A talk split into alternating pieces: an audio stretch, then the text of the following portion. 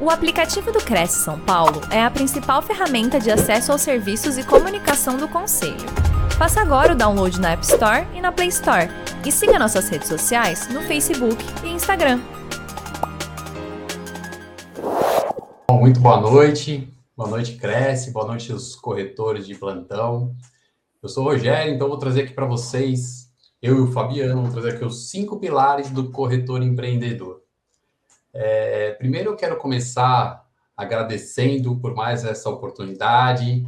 A gente já veio aqui algumas vezes e sempre é, é muito gratificante a gente poder compartilhar aquilo que a gente estuda muito e nós aplicamos na nossa jornada enquanto empreendedor, enquanto pessoas no nosso dia a dia.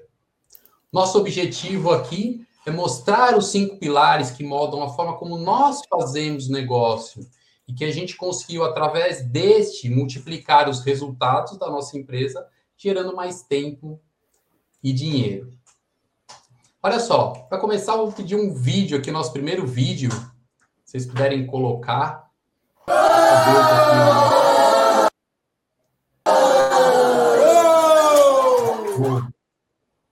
Um pouquinho, só para a gente contextualizar.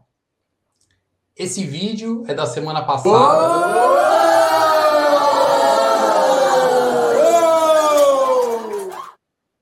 Esse vídeo é da semana passada. Vou pedir se puder voltar ao nosso slide. Isso. Então, esse vídeo é da semana passada. Queria dizer que, assim, há um ano atrás, exatamente, nós estávamos em 11 pessoas.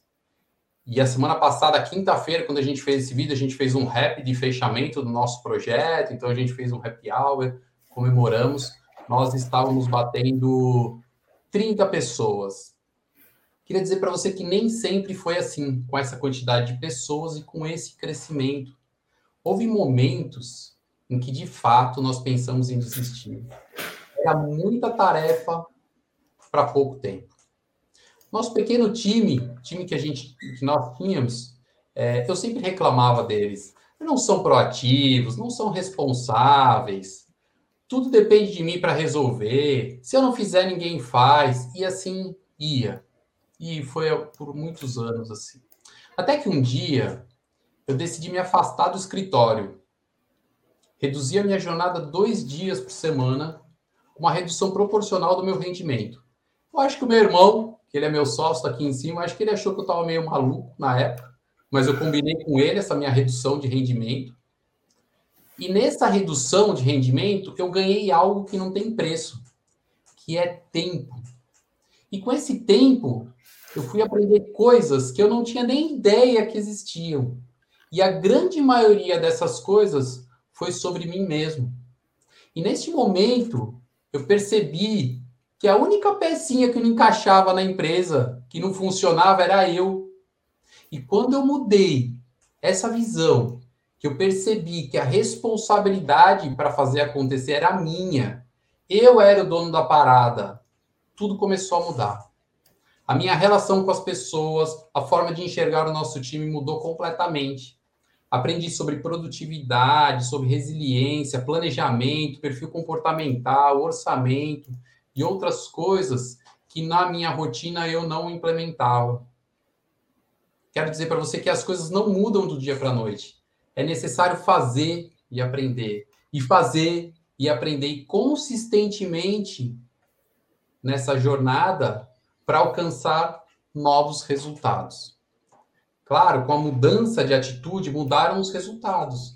O que eram problemas tornaram soluções e que se tornaram nos cinco pilares que nós vamos falar hoje. Mas não bastava só funcionar para nós. Agora, o nosso desafio, o meu, do Fabiano, é aplicar essa metodologia nos nossos clientes, que nós já aplicamos como mentoria, e empreendedores por todo o Brasil. Olha só, que incrível. Porque é isso que a gente acabou se tornando. Ainda não é quem nós somos, mas é o que a gente faz, é o que a gente se tornou. Então, nós somos sócios da Fiscotec Contabilidade, o Fabiano com 35 anos, eu com 30 anos de, de, de Fiscotec. Queria dizer para vocês que, assim, a gente começou muito cedo, Nosso pai começou a trabalhar, colocar a gente para trabalhar muito cedo. Por muito tempo eu reclamei fiquei com muita raiva do meu pai, mas hoje é, eu sempre agradeço ele, ele que começou a construir essa empresa, a Fiscotec tem 50 anos, e eu sempre agradeço ele porque, de fato, ele mudou a nossa jornada, ele direcionou muito o nosso caminho como empreendedor, como pessoa, também pelos valores que ele passou para a gente. E hoje a gente é muito grato por ele, por toda essa construção, para a gente poder estar tá aqui. Acho que a nossa missão e acho que talvez ele estaria muito feliz com isso. Hoje ele já não está mais aqui, mas ele estaria muito feliz com a gente por a gente poder é, não só é, le levar o legado, mas como a gente poder ampliar toda essa construção do que ele começou. Show, Rogério, muito bom. Boa noite, boa noite a todos. Eu, também quero agradecer ao Cresce pela oportunidade, aqui estamos de volta. Muito bom sempre estar com vocês, né? O Rogério falou bem, e a gratidão a gratidão é um sentimento muito importante na nossa vida, né? E honrar, né? Essa, essa trajetória que meu pai teve. Então, é muito bom estar aqui. Muito obrigado. É, agora eu vou, nós vamos começar aqui pelos é, principais erros dos corretores sem resultado. Eu acho importante a gente abordar alguns erros, né? Não são todos, mas são alguns importantes para que a gente tenha uma noção e um caminho a seguir aqui para ajudar vocês. Né? Nesse, primeiro, nesse primeiro item, nesse primeiro erro, não, item não erro, é, não aborda o cliente. O corretor normalmente fica esperando o cliente ideal bater na porta. Né? É, ele fica lá, às vezes, muitas vezes, não gera relacionamento, não tem esse hábito e esse costume de gerar o relacionamento para que você tenha o cliente certo na mão. Né? Como não conhece o cliente ideal, então não sabe em quais lugares né, deve ir para se relacionar, né? para que você atraia o cliente correto e o cliente é, certo para que você ofereça o produto certo para ele. Né? Aqui no segundo tópico, no segundo erro, a necessidade do resultado da venda à frente do cliente. Né? Normalmente, né, como o corretor não sabe né, qual é o cliente ideal, esse corretor quer vender de qualquer forma. Quer fazer a venda apenas. Não tem, não tem um foco. Pela necessidade do dinheiro. Né? Não se importa com a necessidade do cliente. Muitas vezes o corretor ele não enxerga, não, não consegue captar a necessidade do cliente. Né? Ele quer que o cliente compre apenas o imóvel para que supra sua necessidade ali momentânea é, solucione o seu problema financeiro. É interessante, né, Fá? Porque assim, é... Fá é para os íntimos, tá? A gente é. é interessante que, assim, é um ponto só para complementar aqui você, uhum. é que, assim, todo mundo precisa de dinheiro. Né? A gente não está falando que não precisa de dinheiro, eu preciso, você precisa, a gente faz o negócio para ter resultado, inclusive dinheiro. É que há uma inversão de valores, né? Porque a gente enxerga que assim, o dinheiro ele vem depois do resultado.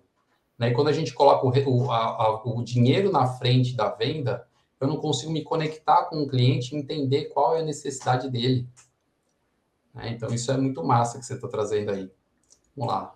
Exatamente. O terceiro, o terceiro erro comum é a ausência de um controle financeiro. Né? Você já se perguntou quanto você gasta? Quanto você investe em despesas de locomoção, alimentação, horas trabalhadas para a realização de uma venda? Né? É importante você ter essa métrica, o corretor ter essa métrica para saber quanto ele gasta, qual é o seu custo, né? qual o custo da operação. Eu digo operação que é toda a rotina diária que ele tem para que seja é, efetivada uma venda. Será que é possível mensurar esses gastos?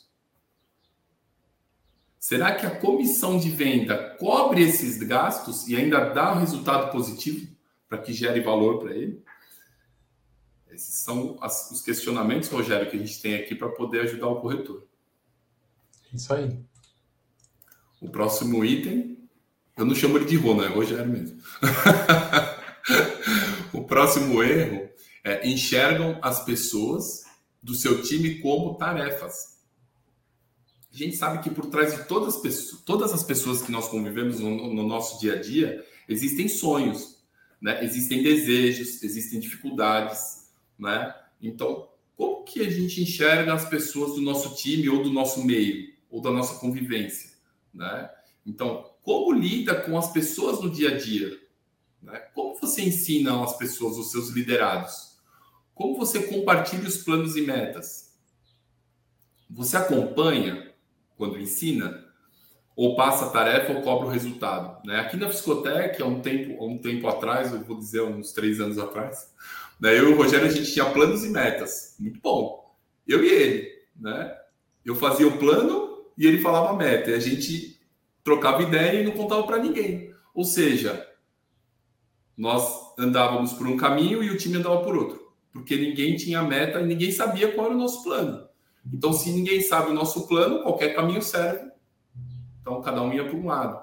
Muitas vezes a gente demorou muito tempo para entender. A gente demorou muito tempo para entender isso. Quando a gente entendeu o processo, ficou muito mais claro e objetivo. Então, é dessa forma que eu, que eu gostaria de passar para vocês. É, aí, o corretor pode me perguntar, pô, mas eu não tenho time, né? Eu sou sozinho, eu sou autônomo, não, tudo bem. E eu vou te fazer uma pergunta: como você gerencia a si mesmo? Né? Se você não tem ninguém para gerenciar, como você se gerencia? Né? Como você, é o seu dia a dia? Como que você monta a sua rotina? Esse é um, essa é uma pergunta que fica aí para a gente esclarecer depois. Muito bom. Qual o próximo erro, Rogério? Rotina foca nas operações e não na estratégia. Em produtividade, nós aprendemos que temos dois tipos de tarefas. Né? As, as tarefas que, que ocupam o nosso tempo, que são tarefas de ocupação, são todas as tarefas que ocupam o seu tempo e não geram nenhum resultado. São aquelas que, por exemplo, no final do dia você diz: hoje o dia passou muito rápido, Fiz um monte de coisas, só que não está levando você para alcançar o resultado esperado. Porque essas tarefas foram ficar nas redes sociais, entrar em debates que não levam a nada, discussões fúteis e que tomam seu tempo apenas. Pagar contas, enfim, né? São operações, são, são ocupações que você faz e seu tempo passa. Já Tarefas que estão ligadas diretamente à geração de resultado na empresa são produtivas. Uma tarefa de produção é a estratégia do negócio. Então, tarefas produtivas é a estratégia do negócio. Definir o público-alvo, né? onde essas pessoas convivem, né? o que elas consomem, qual é o sonho. Desenvolver metas, estipular prazos. Né? Essa é aquela brincadeira, né, Rogério, que onde eles vivem, o que eles comem, né? o, que, o que eles fazem. Então, entender o seu público-alvo é dessa forma é, gerar metas e desenvolver prazos bem definidos. Então, é para isso, né, é baseado nisso que a gente desenvolveu aqui os cinco pilares da metodologia macro. Ou seja, quais são os cinco pilares? É mentalidade, ações de marketing e vendas, contabilidade e finanças, RH e pessoas e operações. Então, esses são os cinco pilares que a gente é, sempre dá foco, né? E a gente olha de forma macro para eles, como gestor, para quê? Para a gente dar acompanhamento e efetivamente fazer com que a empresa cresça. É, eu vou dar um gatilho já. Outro dia eu vi aqui de, um, de uma pessoa de mercado super bacana, assim, que eu gosto bastante. Ele falou assim: quanto melhor líder você é, mais desnecessário para a empresa você se torna. Quanto melhor líder você é, mais desnecessário para a empresa você se torna. E quanto pior líder ou está na fase de aprendizado, mais necessário para a empresa você é. Ou seja, ainda está no controle, ainda depende de você para a empresa operar. Mas voltando aqui nossos cinco pilares, a gente vai passar por todos esses cinco pilares e o nosso objetivo aqui é que você saia com insight pelo menos algum dos pilares para você fazer diferença na sua empresa. E desses cinco pilares, a gente vai começar com mentalidade. É, mentalidade, se é só é impossível, só é impossível até que alguém faça. Eu sempre tenho um exemplo aqui da desse só é impossível até que alguém faça. Teve uma Olimpíada, eu não me lembro o ano, que o salto à distância ele só era dado de frente, só se pulava de frente. Até que chegou um atleta e se superou todos os limites e pulou de costa. Naquela Olimpíada ninguém conseguiu superar ele. E o que, que aconteceu? Muitos atletas foram até a organização reclamar que era proibido pular daquele jeito, que não podia pular de costa de jeito nenhum. E aí a organização foi, leu todas as regras e não encontrou nada dizendo que pular de costas era proibido. E foi ali que ele mudou completamente o paradigma do salto à distância e do salto altura. Do, do salto de altura e mudou completamente dali em diante as Olimpíadas. E é isso, só é impossível até que alguém faça. Para falar disso, queria falar um pouquinho sobre mentalidade. Então, cara, para você ter um, ser um empreendedor, um corretor que gera resultado, você precisa ter um dos pontos, uma mentalidade forte. Cara, quantos nãos você está disposto a enfrentar até que receba o primeiro sim? É um mercado que ele é extremamente resiliente. Né? O quanto você tem de resiliência ali para você aguentar sair um dia, sair outro dia, conversar com o cliente, aprendendo a afinar essa conversa, esse diálogo, para você ver quais são as nuances da venda, você entender o mercado, quanto você está disposto a pagar o preço ali de fazer dia após dia. Se você não tiver uma mentalidade forte, você não, não aguenta. E o que, que quer dizer isso? Mentalidade diz muito sobre você com você mesmo, você com o ambiente e você com o outro.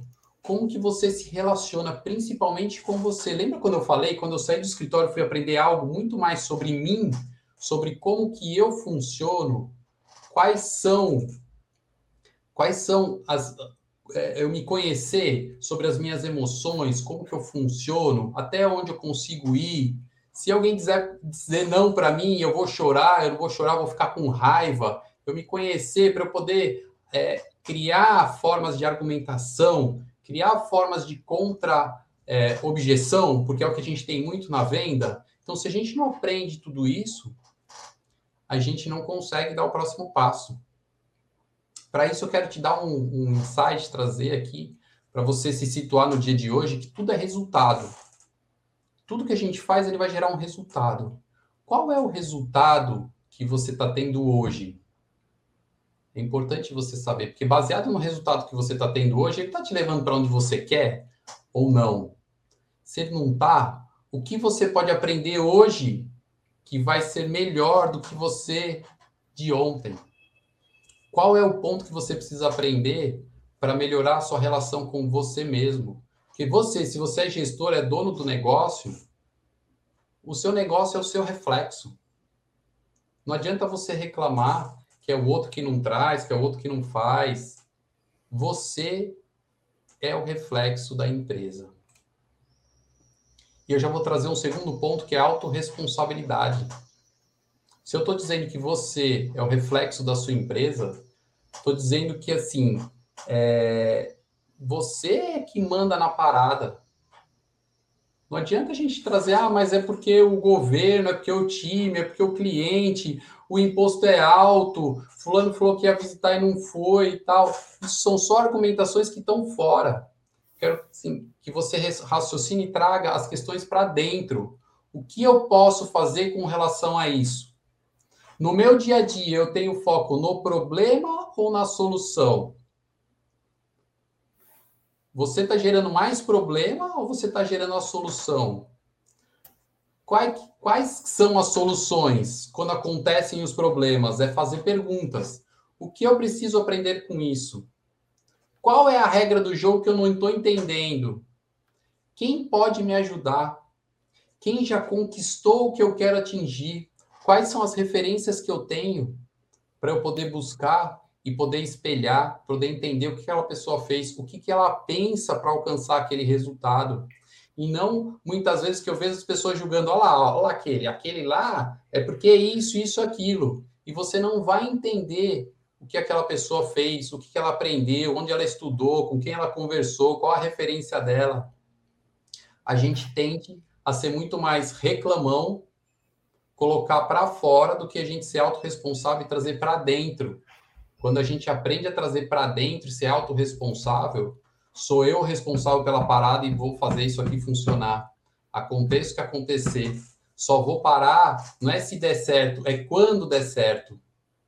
Então muda o foco da nossa autorresponsabilidade. As crenças. Nós todos, nós somos fruto do meio. Nós andamos com pessoas que pensam como nós, que acreditam nas mesmas coisas. Muitas vezes nós não nos desafiamos a participar de ambientes desafiadores que nos façam refletir para a gente ampliar a nossa visão sobre o mundo e o que está acontecendo fora do nosso cotidiano. A gente fica no nosso mundinho, conversa com as mesmas pessoas, vai nos mesmos lugares, faz os mesmos caminhos.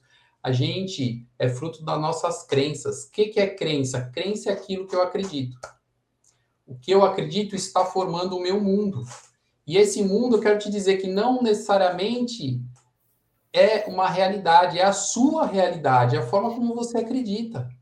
Mas há outras diversas realidades e às vezes você não amplia o, o, o seu repertório porque você está ali achando que você está certo e que é dessa forma, que não tem outra, que não há possibilidades. Isso nasceu assim e vai ser assim para sempre. É assim que funciona. Então, quando você se mantém assim, você não consegue dar o próximo passo. Propósito inabalado, inabalável. Eita, enrosquei aqui. O que, que você, o que, que seu time vai fazer para levantar todos os dias, para fazer o que tem que ser feito. Ah, porque assim, não é fácil. Tem dias que a gente não está afim de levantar. Tem dia que não é por nada, nem por dinheiro, nem por ninguém. Então, o que, que você vai ter de gatilho para você levantar todos os dias?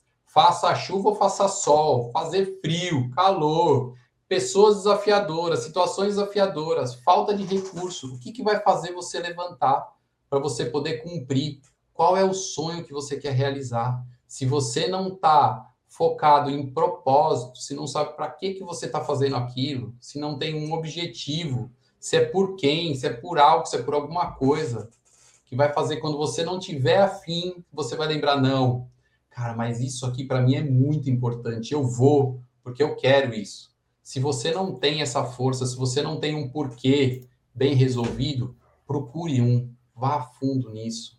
Tamanha importância que vai fazer você criar algo que é muito importante, que é consistência. Não adianta você só levantar quando você quer.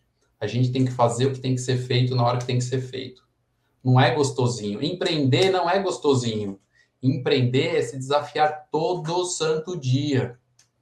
Não tem almoço grátis.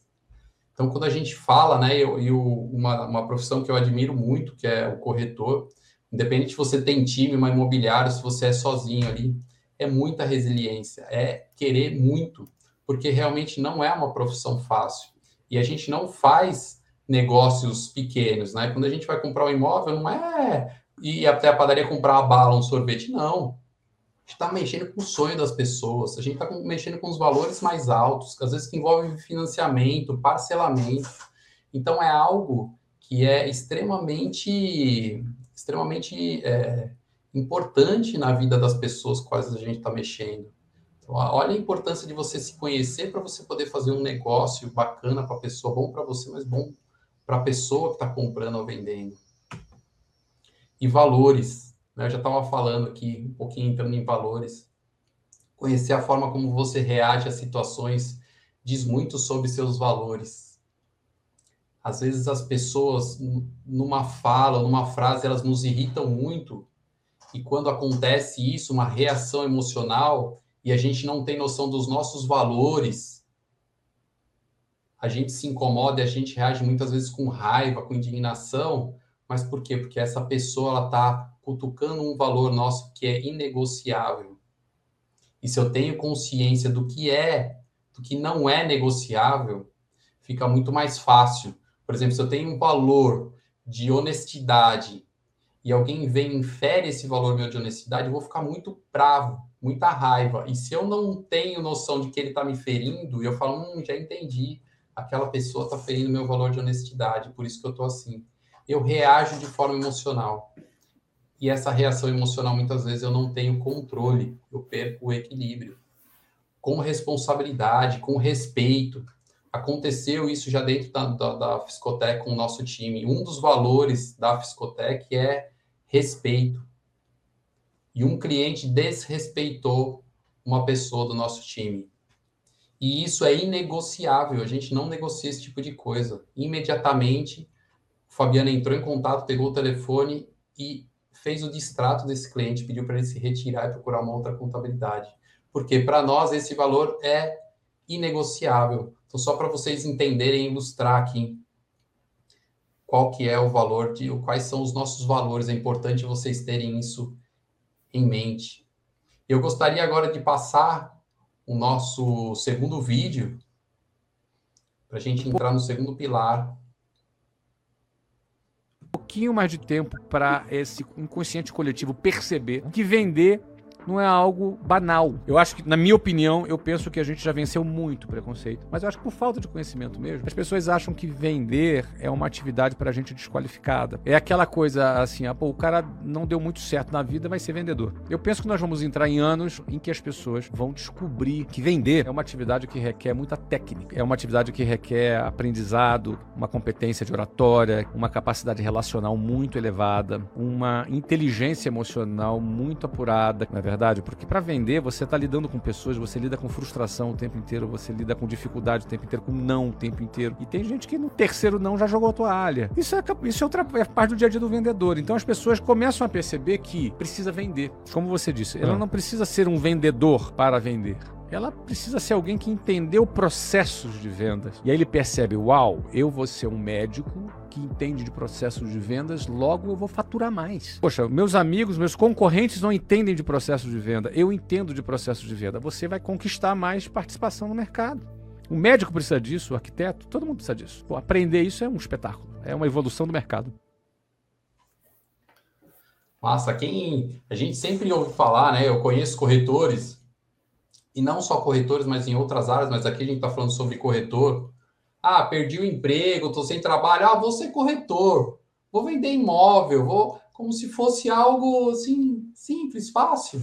Se você não se preparar para isso, e pode ser que aqui na nossa na audiência do Cresce tenha pessoas que realmente foram demitidos ou tal, vieram de outra área e vieram a ser corretor.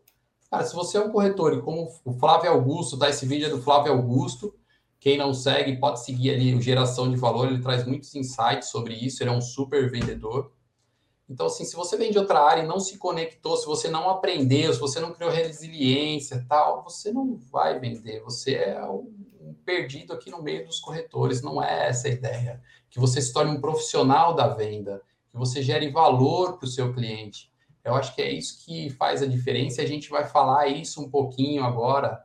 O Fabiano vai trazer aqui na área de venda. Exatamente, Rogério. Então, é, é, vendas é uma arte, né?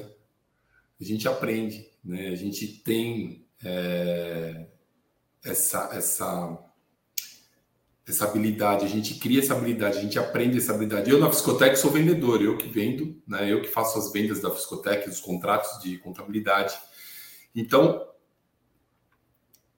eu sempre faço uma pergunta, né, para mim mesmo, né, das vendas que eu faço, né, quantas pessoas me indicam para novos clientes, né? Isso é um indicativo muito importante para a gente medir a nossa efetividade da venda e o quanto o cliente está satisfeito com a nossa, a, a nossa forma de vender, né? Na nossa forma de interagir com o cliente. Isso é muito importante. E aqui na Psicotec nós temos é, nós trabalhamos, a gente identificou qual é o nosso produto. Né? Por quê? Porque o produto, a gente formou atributos. Né? Então, quais são os atributos do cliente? Né? São as características do cliente. Que eu, né, que a Fiscotec entende como sendo o cliente ideal. Né? Por quê? Porque eu conhecendo o meu produto e sabendo para quem eu estou vendendo, essa venda vai se concretizar muito mais fácil. Então, o meu cliente ideal, o cliente da Fiscotec, ele tem que ser tecnológico, né? Porque a Fiscotec é uma empresa, é uma contabilidade digital. Então, o cliente tem que ser tecnológico, ele tem que ter celular, ele tem que saber é, manusear computador, entrar em e-mail, né? Eu sei que tem gente hoje que ainda não tem essa habilidade, mas o nosso perfil de cliente é esse. né? ele é um cliente flexível, né?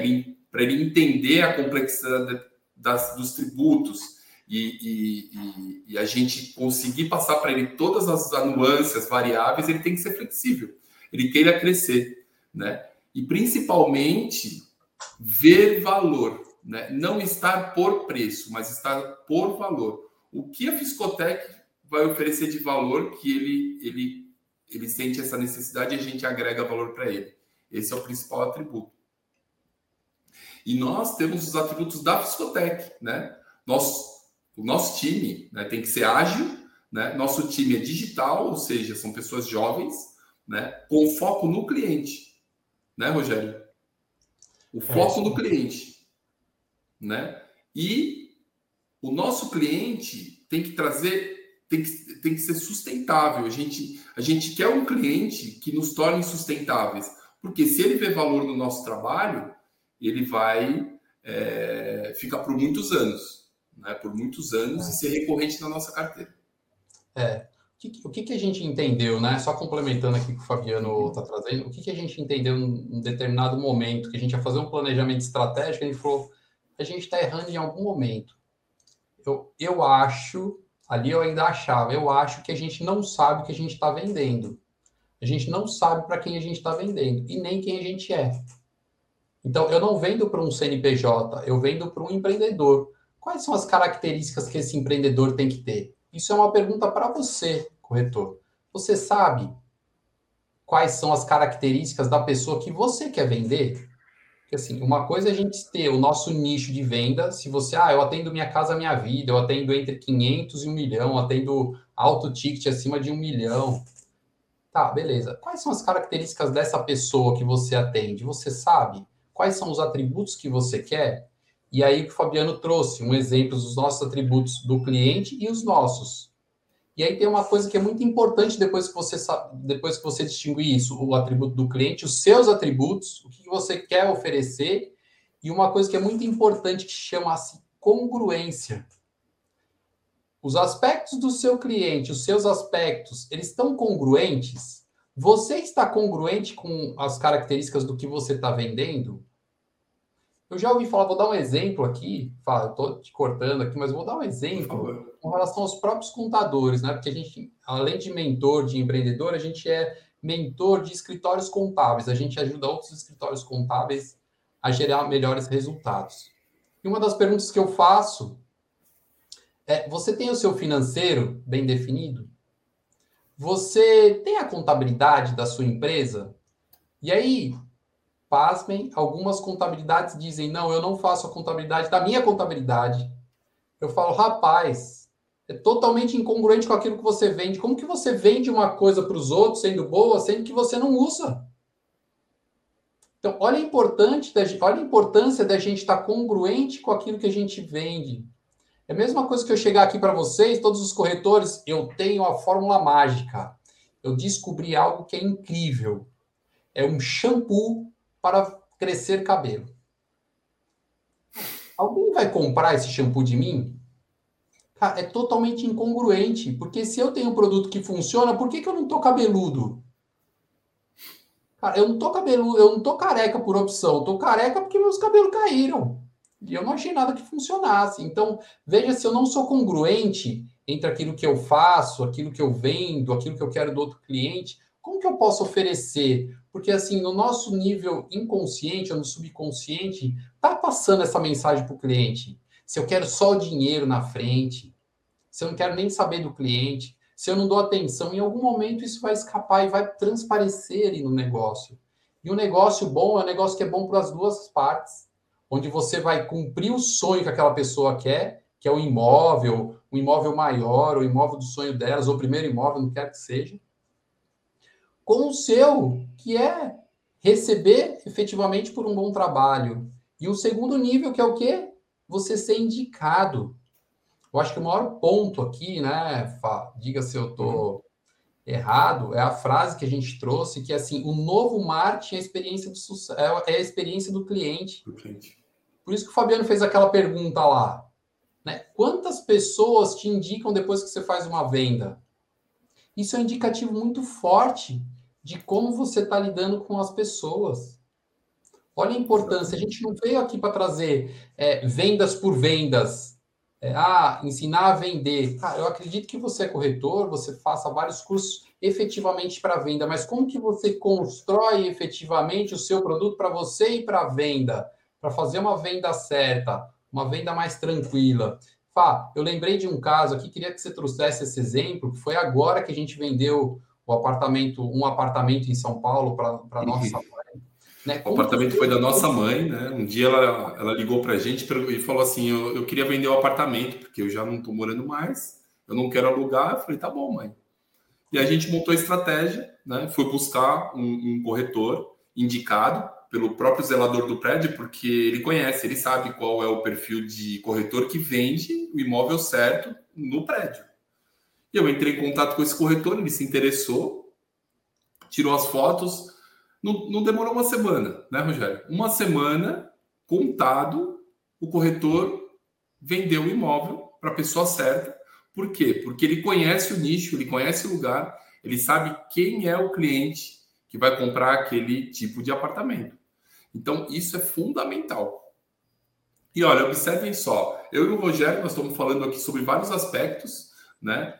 Estamos falando de vendas e a gente está vendendo para vocês o tempo todo. Né? Nós estamos falando de contabilidade, nós estamos falando de nicho, nós estamos falando de cliente ideal, né? O cliente, vocês são nosso cliente ideal, né? Então nós estamos aqui falando, estamos conversando, estamos passando essas informações para vocês, estamos vendendo, vendendo para vocês, né? Inclusive, nós estamos gerando valor para vocês.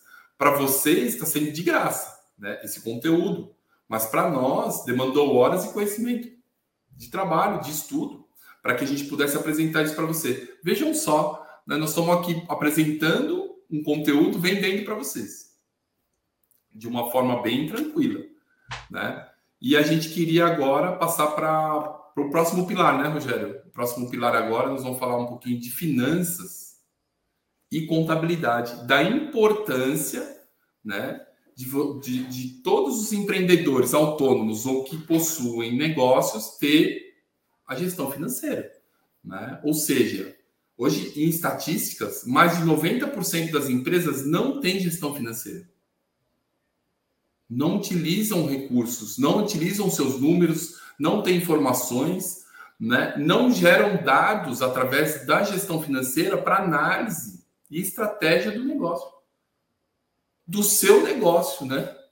Do negócio que vocês vendem, do negócio que vocês gerem. Então, o planejamento é fundamental, né?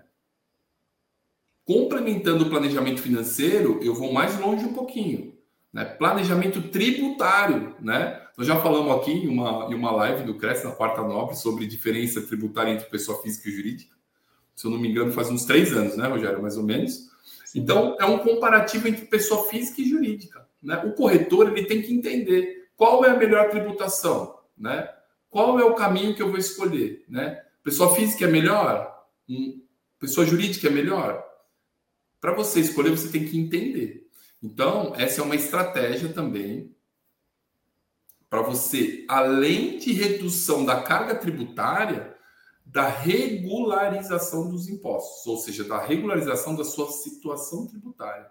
Né? Normalmente o corretor, a gente sabe, declara parte, não declara, declara tudo, declara como PJ, como PF, né? normalmente é como pessoa física, não tem empresa aberta. Então, eu acho que esse contexto é entender a importância desse pilar. Né?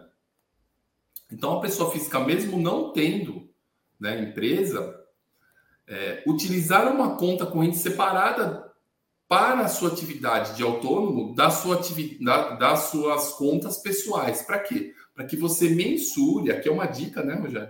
Para que você mensure né, o quanto custa o seu negócio, né, o seu custo da operação. E você também separe o quanto custa, é, até um controle financeiro mais detalhado, pessoal, a sua, a, ao seu custo de vida. Né? Então, separando é, o seu negócio do seu dia a dia.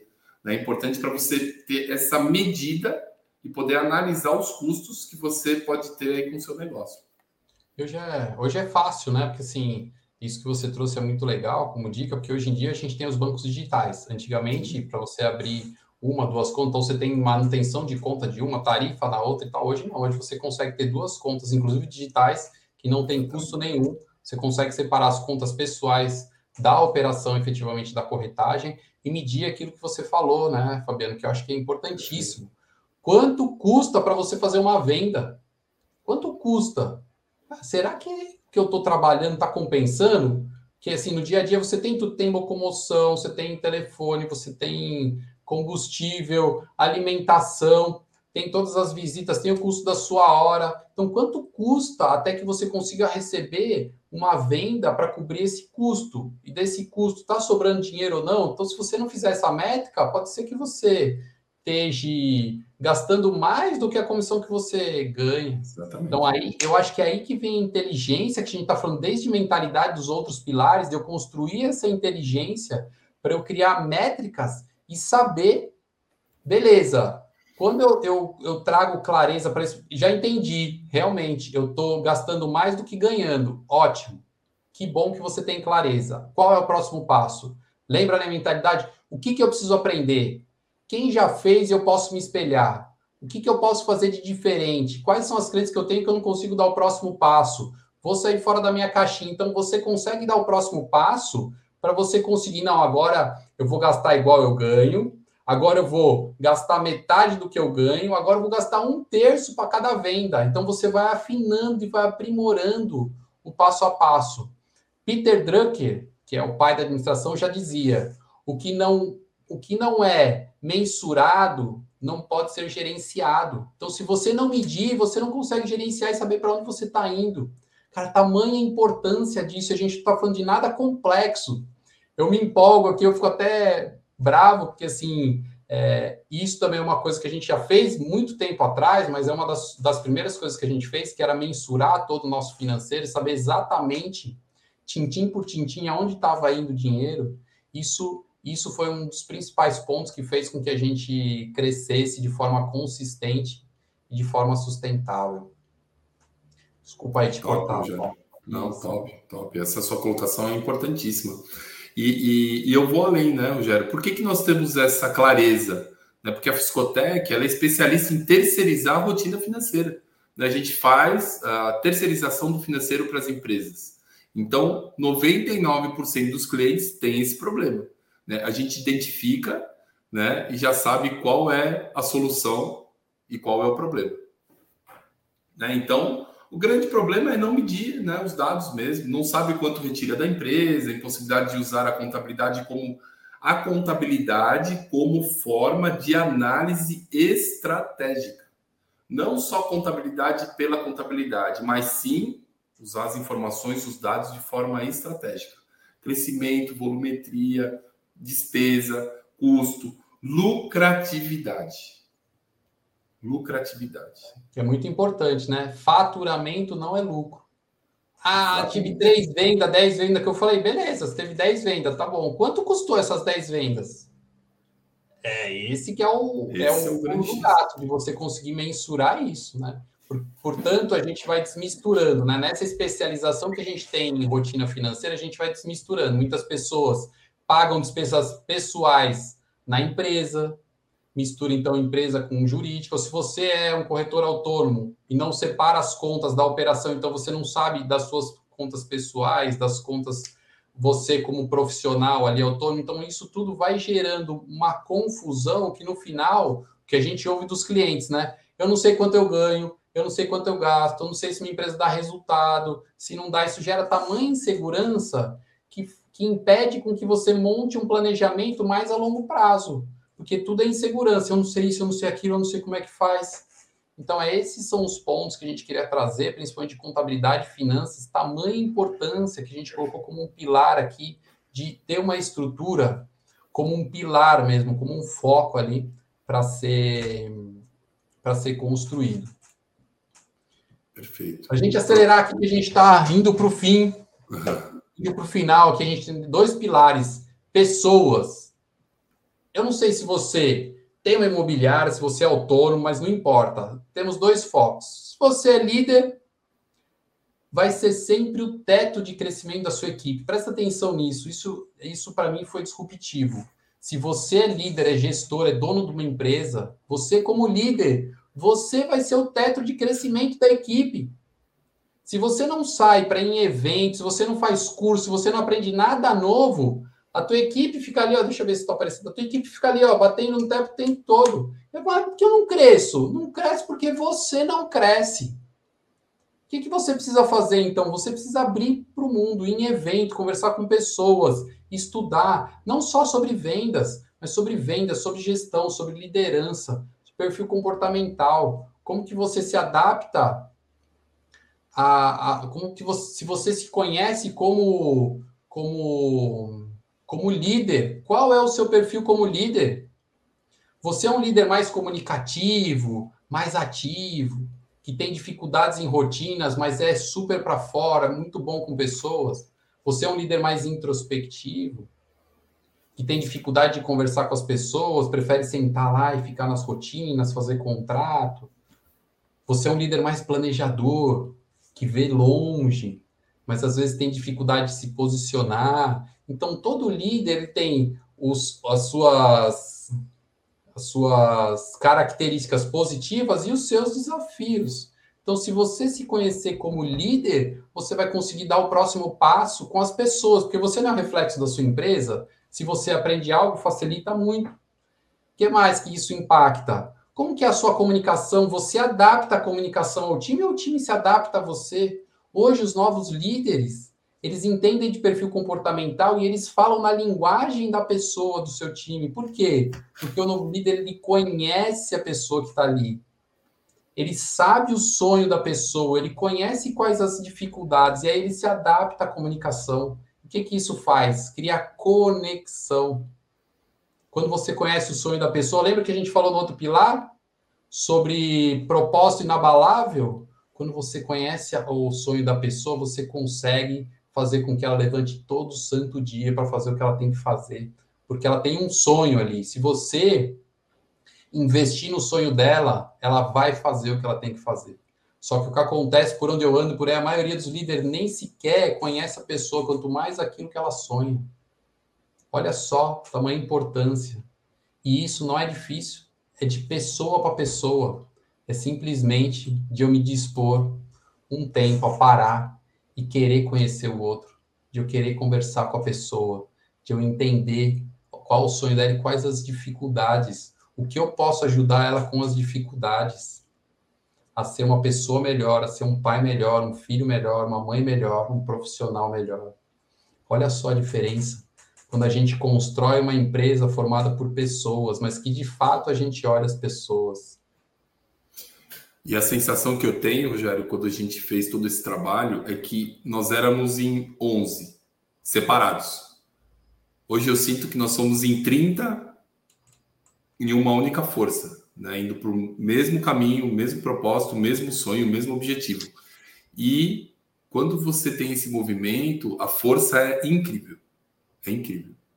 É, é incrível. Eu, eu, gostaria que vocês pensassem um pouco e refletissem sobre as pessoas que estão em volta de vocês. Tamanha força, que muitas vezes eu fazia isso, como eu já disse lá atrás, reclamava e não sei o que, nada funcionava. E hoje eu sei como é que funciona. E se você não tem um time? Se você não tem um time, você é líder de você mesmo. E a pergunta que você precisa fazer e aprender é, o que, que eu posso aprender? Como eu posso ser melhor, 1% melhor a cada dia? Eu acho que é esse o questionamento. Você aprender a ser líder de você mesmo. Todos devemos fazer isso, mas nós líderes aprender sobre si mesmo para a gente aprender sobre o outro. E para finalizar, operações. Vamos lá, autônomo. Cara, você faz todas as operações sozinho. Você vende, você compra, faz contrato, networking, finanças, e-mails. Massa, eu ainda não posso fazer diferente. Não tenho resultado para contratar ninguém. Ótimo. Então, o que, que eu preciso aprender? Aprenda uma metodologia de agenda. Crie uma agenda com blocos definidos para executar tarefas de ocupação, tarefas de produção. Olha que massa. Eu escuto, já escutei muitas vezes uma coisa que é muito simples: você não tem blocos para agenda com o cliente. Então o cliente liga, quer agendar uma visita. Qual é a primeira pergunta que você faz para o cliente? Quando você pode, cliente? Essa pergunta diz muito sobre você ao contrário. É cliente, eu tenho tal, tal horário. Você pode nesses horários? E aí você vai negociando dentro da sua agenda. Colocar na agenda do cliente é uma exceção. Você direciona o cliente para sua agenda. Ao contrário, é como uma exceção. O que, que isso diz sobre você? Putz, esse cara não está fazendo nada. Não tem nada para fazer. Só tem eu de cliente. Está esperando alguém ligar. Direcione. Então, assim, são coisas simples de você criar blocos na sua agenda de atendimento a cliente, de tarefas de ocupação. Porque se você não sabe o que você vai fazer, você faz qualquer coisa, fica na internet perdendo tempo, fica em rede social, fica discutindo coisa que não tem, fica arrumando coisa para pagar, fica pentelhando quem tem coisa para fazer. Não, para com isso. Crie rotina. E você que tem um time? Cara, você que tem um time, veja, comece a olhar de forma macro. Comece a olhar todos os pilares da sua empresa de forma macro e entender como funciona cada pilar quem são os líderes de cada departamento, se você tem líder, se vocês não, não tenham, criem. Para quê? Para que cada pessoa gerencie você de forma macro, você começa o quê? A ensinar e a acompanhar, a ser o observador da empresa. Você começa a olhar de fora, de forma macro. Quando você está dentro da operação, resolvendo uma coisa, uma outra, você não consegue enxergar a empresa para onde ela está indo. Como que você monta um planejamento estratégico, um orçamento? Você não tem tempo para fazer isso. Fique no seu core. Ótimo, tem várias, vários pilares, mas o meu pilar é venda. Ok, fique mais de perto na venda, porque se não tiver venda, a empresa não cresce. Principalmente corretor, porque o corretor é venda direto. Ótimo, então fique na venda. Tenha parceiros que façam a rotina melhor que você. Como a gente faz a terceirização de rotina financeira. Cara, tem cliente que contrata, põe alguém, uma secretária para fazer finanças da empresa. Põe o dinheiro na mão de uma pessoa que ela está ali para atender telefone. Ela não sabe fazer. E a gente faz isso. Contrate alguém de marketing bom, que possa te acompanhar, ajudar a criar estratégia, criar público ideal. Como que eu faço isso? Contrate, crie pessoas que são melhores do que a gente. A gente, como líder, hoje eu falo, cara, eu só contrato pessoas que são melhores do que eu na área tal, naquela área tal. A pessoa de CS, a gente agora tem, ah, muito feliz que tem, temos uma pessoa de sucesso do cliente para ligar para os nossos clientes entender quais são as dificuldades, o problema, de forma que a gente consegue ajudar.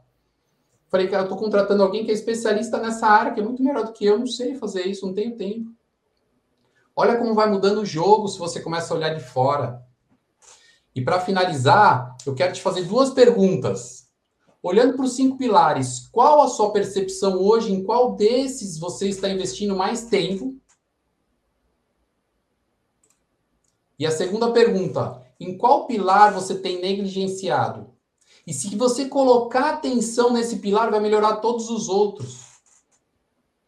Então, presta atenção nessas duas perguntas reflexivas que traz reflexão, que são muito importantes. Para finalizar, eu quero trazer um vídeo para vocês, que é o que muda efetivamente Come on, Jeff. da empresa.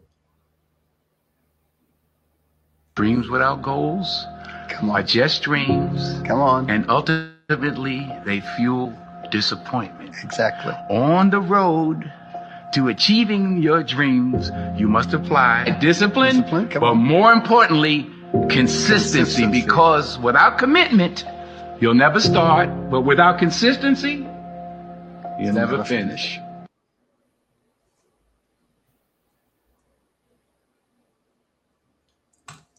Eu quero agradecer mais uma vez essa oportunidade de estar aqui no Cresce com vocês. Espero que a gente tenha levado pelo menos um insight ali que você possa mudar o jogo da sua empresa, o jogo de você que ainda é empreendedor autônomo, que faça a diferença na sua jornada. Obrigado, obrigado por mais essa oportunidade. Maravilhosa apresentação. Olha que interessante esse conteúdo. Putz, eu, eu, eu anotei aqui um monte de coisa. Porque você veja, esse conteúdo que vocês passaram, Rogério, Fabiano, ele serve tanto para o empreendedor que é empresário, quanto para o empreendedor que é autônomo. Agora, também é extremamente útil para o empreendedor que é funcionário. Também né? Porque, querendo ou não, tem que gerenciar suas atividades ao longo do tempo, suas responsabilidades, as metas que são atribuídas pelo seu cliente, que na verdade são os outros departamentos e os seus superiores, né? Que são seus clientes. Fenomenal. Você que nos acompanha aqui ao vivo ou pegou esse vídeo no nosso acervo, vale a pena voltar e fazer anotações, hein? São cinco pilares, você vai anotando, vai colocando essas considerações que o Rogério e o Fabiano apresentaram aí e essas duas últimas perguntas, Rogério, são fenomenais. Essa última, quer dizer, o que é que está negligenciando? Maravilha. Então vamos botar mais atenção nisso, né, para dar mais mais resultado. Eu tenho aqui um questionamento. Olha só, lá no começo vocês falaram sobre mentalidade, falaram sobre crenças limitantes e tudo mais. E, e, e, resta uma pergunta aqui. Veja, somos seres sociáveis e precisamos de pessoas, então, para transformar nossos sonhos em metas e atingir algum resultado produtivo, positivo. Mas como lidar, então, com alguns outros que são pessoas úteis no, no, no, no, no contexto, mas que tenham uma mentalidade mais limitante? Como é que a gente lida com essa situação? É, o ser humano, de forma geral, por mais que a gente aprenda por mais que a gente olhe para as nossas crenças, a gente sempre vai acreditar em alguma coisa. Tá certo? Agora, é, vamos falar que eu sou um líder e eu tenho um time. E acontece isso, né? Eu sou líder e tenho efetivamente um time. E dentro desse time, tem algumas pessoas, ou todas as pessoas, que pensam diferente. Tem umas que evoluem mais, outras que evoluem menos e tal. E ali tá ao tempo delas. Porque assim, o que, que eu posso fazer? Eu posso me melhorar, fazer o meu melhor comigo mesmo ir evoluindo e dar subsídios para a pessoa crescer. Agora, fazer por ela eu não posso. Então, o que, que eu faço dentro da empresa? Eu vou medindo, então, eu crio um projeto e a gente tem análise de desempenho durante um ano. E aí eu avalio e vou dando feedback. Olha, esse é o seu desafio. Você andou tanto, você não andou, você está com dificuldade, o que, que eu posso te ajudar? E vou. E vou dando subsídios para a pessoa. Agora, se a pessoa efetivamente não está afim, a gente tem um valor que é muito importante, que é uma coisa chamada EPP, é Evolução Pessoal Permanente. Estudar dentro do escritório é trabalho. Atividade física é trabalho. A gente tem laboral yoga, isso é trabalho. Se a pessoa não está afim, por mais que eu dê para ela, vai chegar num limite que eu vou falar, briga, por melhor profissional que seja, obrigado, mas você não se enquadra dentro do nosso projeto. Com a sua avaliação de desempenho, que você não está disposto a pagar, o preço que você não está disposto a pagar, e está tudo bem. Pode ser que ela se enquadre em outra empresa, ela não seja ah. É, ela não se enquadra na nossa, mas em outra ela vai se enquadrar. Nesse contexto, Rogério e Fabiano, não se enquadra em empresa, pode se enquadrar em outra. Vamos pensar numa equipe. Vocês falaram bastante sobre valores. Mais uma vez eu repito, para o empresário, funcionário ou autônomo, nós estamos rodeados de pessoas e vamos nos utilizar de parceiros, de funcionários, de membros da equipe, tudo mais. Muito bem. Então, se for estabelecido ou percebido, na verdade, os valores que realmente importam, ok. Então, a pessoa vai listar. As, estes cinco valores, por exemplo, são essenciais, fundamentais e norteiam a minha existência e o meu uh, profissionalismo. Ponto. Agora, existe um parceiro, existe um funcionário, existe um colega, enfim, que ele é muito bom no que faz. Mas veja, tem um desses valores aqui que ele é péssimo. Porque é o jeito dele, ele tem outros valores. Mas ele é muito bom no que faz. Só que ele não se encaixa, não se enquadra com um dos valores essenciais do meu time, nesse exemplo que eu estou dando. Vale a pena manter ele na equipe porque ele é bom no que ele faz? E aí? Muito boa essa pergunta. Essa pergunta é... foi ótima tem, é, tem coisas que são inegociáveis, como eu disse, né? Valor é inegociável. Se ele atingir um valor que é inegociável e não dá, dá o, o match, ele não conecta, sinto muito. Ele vai procurar um outro trabalho que se conecta. Porque senão, se eu, é, se eu abro uma exceção, isso vira cultural. Ah, ele pode, eu também posso, então pode fazer isso. Então aí esse valor que era inegociável, ele, ele abre exceções. E isso e vai permeando por toda a empresa. Então é inegociável, não, não tem negociação. Agora, ah, mas ele faz, nossa, ele é meu melhor vendedor. Ótimo, faça um processo de transição. Contrate outros, vai ensinando, porque você não pode parar de vender no dia para a noite, senão você quebra também, né? Também não vamos ser, né? Então você faz um processo, cria uma estratégia, processo de transição, coloque prazo até você conseguir desligar aquela pessoa. Ponto. De repente ela pode até virar parceira de negócios, mas não dentro da equipe, enfim. Exatamente. Maravilha, as pessoas aqui comentando, quando você fez perguntas daqui, falando sobre onde colocam atenção, colocaram aqui conteúdo incrível, muito top, pensar nessa forma dos nos cinco pilares, show de bola. É, realmente fiquei impressionado aqui, porque vocês pegaram conteúdo mesmo acadêmico, pegaram vivência de vocês e transformaram de uma forma extremamente simples de transmitir a informação nesses cinco pilares. É, show de bola. E aí eu quero deixar aqui em público o nosso convite para que vocês voltem compartilhar mais experiência aí, né, sobre uh, o que vocês alcançaram aí dos seus objetivos, da sua equipe e tudo mais. Olha só, você que nos acompanha aqui ao vivo ou pegou esse vídeo no nosso acervo, tem mais é, dúvidas a respeito, quer tirar dúvidas, enfim, quer eh, entender um pouco mais sobre a experiência deles, é, ou quer também tirar dúvidas sobre questões contabilísticas, né? Vão aproveitar aí o contato, né? Você pode entrar em contato diretamente com eles no WhatsApp 11 22962122. Olha que número fácil, hein? 22962122, né? No 11. Tá? Dá um oi lá que assim que eles tiverem tempo eles, dão, eles respondem. E segue no Instagram, né? o perfil deles lá no Instagram é o arroba Fiscotec Contabilidade. Olha que fácil, Fiscotec Contabilidade, tá bom? Você que nos acompanha, vale a pena e compartilha esse vídeo aí com quem você gosta ou com quem você quer que melhore. Olha que legal. Bom, é, é, deixa eu ver se tem mais perguntas aqui. Não, tá, é isso mesmo. E infelizmente também estamos no nosso limite de horário, né? Porque assunto tem para a gente ficar aqui a noite inteira conversando. Mas vamos deixar para uma outra oportunidade aqui, uma outra ocasião. Eu quero aqui. É, com muita alegria, estender aqui os nossos mais profundos agradecimentos em nome de toda a diretoria do Cresce, na figura do seu presidente José Augusto Viana Neto, é, pela disponibilidade de vocês, pelo despojamento de compartilhar experiência. Isso é muito nobre, isso é muito bacana. Eu gosto sempre de falar para a nossa audiência que os nossos ministrantes aqui são voluntários, eles não recebem nenhum centavo, né? Eles vêm compartilhar porque acreditam né, que um mercado mais, com mais conhecimento, um mercado mais ético, mais moral, é bom para todo mundo, né? Para eles, para a gente, enfim, todos saem ganhando com isso. Então, por isso, a gente agradece por demais essa disponibilidade de vocês. Para a gente encerrar, eu vou deixar aqui então o meu abraço para todos que nos acompanham, para vocês, nossos convidados. E para encerrar com chave de ouro, eu vou pedir para que cada um de vocês deixe a sua mensagem final para quem nos acompanha. Eu queria agradecer a participação, é muito importante e para nós é muito importante transmitir o nosso conhecimento e ampliar essa. Nossa missão é essa, aliás, né? Trazer essa clareza, esse conhecimento a todos. Então, uma, uma mensagem que eu dou é nunca deixe de sonhar. Nunca deixe de sonhar. Que legal.